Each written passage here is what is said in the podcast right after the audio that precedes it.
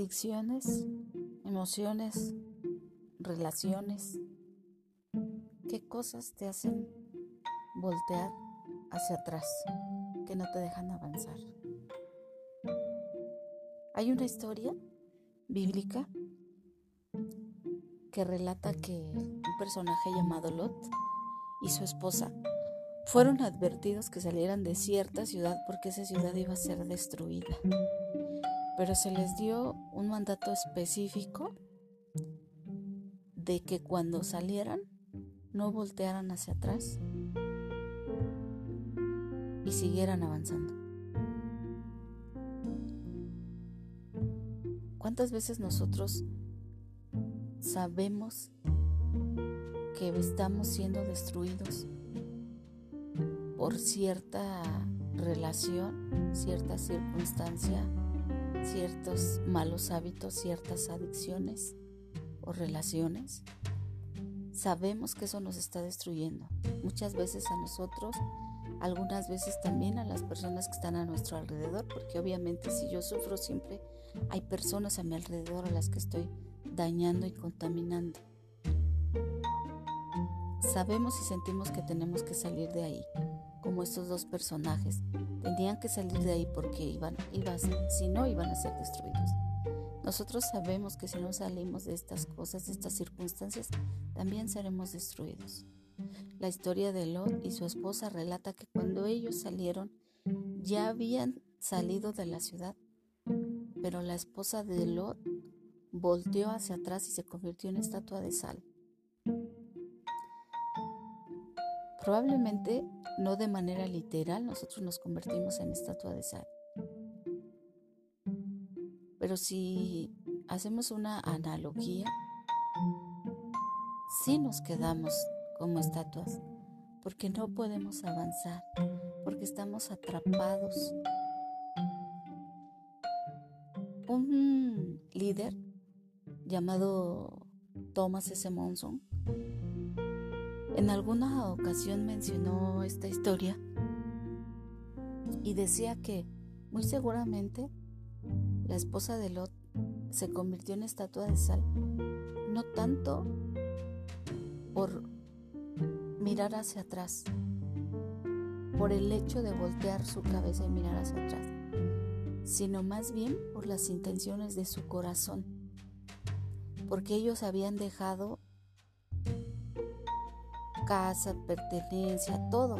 O sea, ellos se les mandó que salieran porque iba a ser destruida la ciudad, pero tuvieron que dejar todo, incluso personas, bienes, materiales.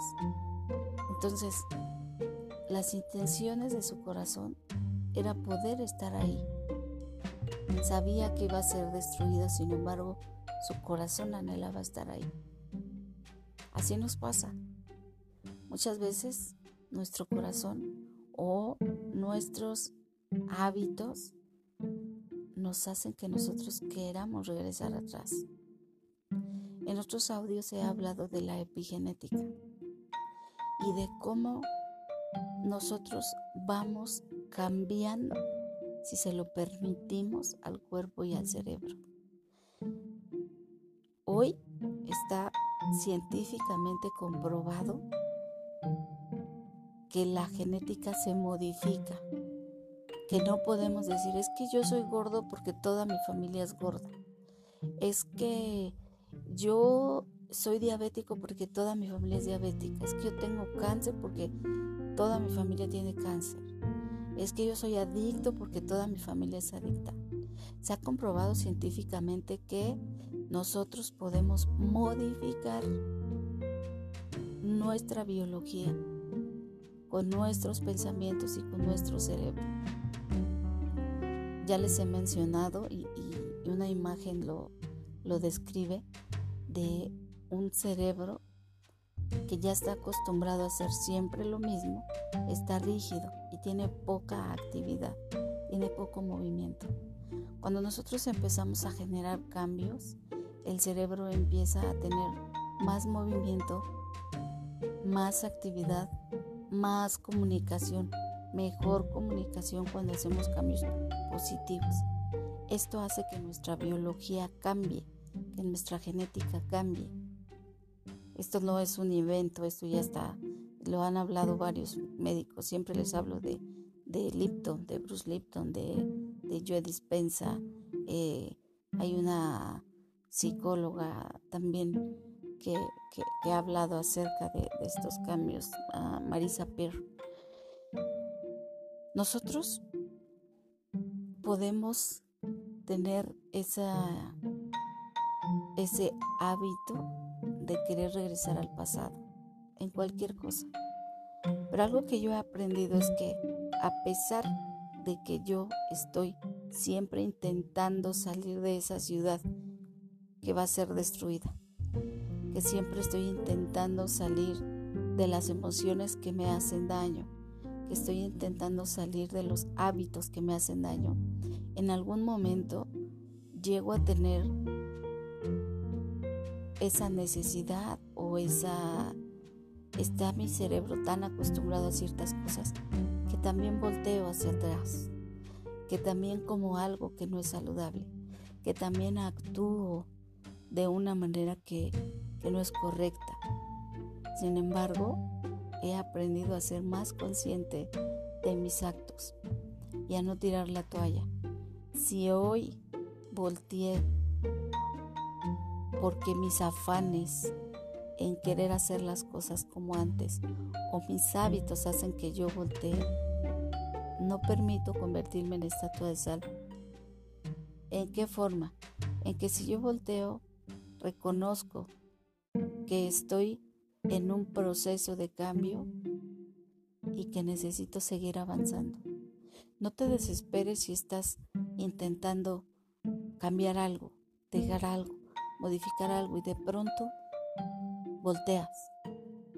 No quiero decir que seas permisivo y que digas, bueno, pues no importa, pues volteo y luego ya camino hacia adelante.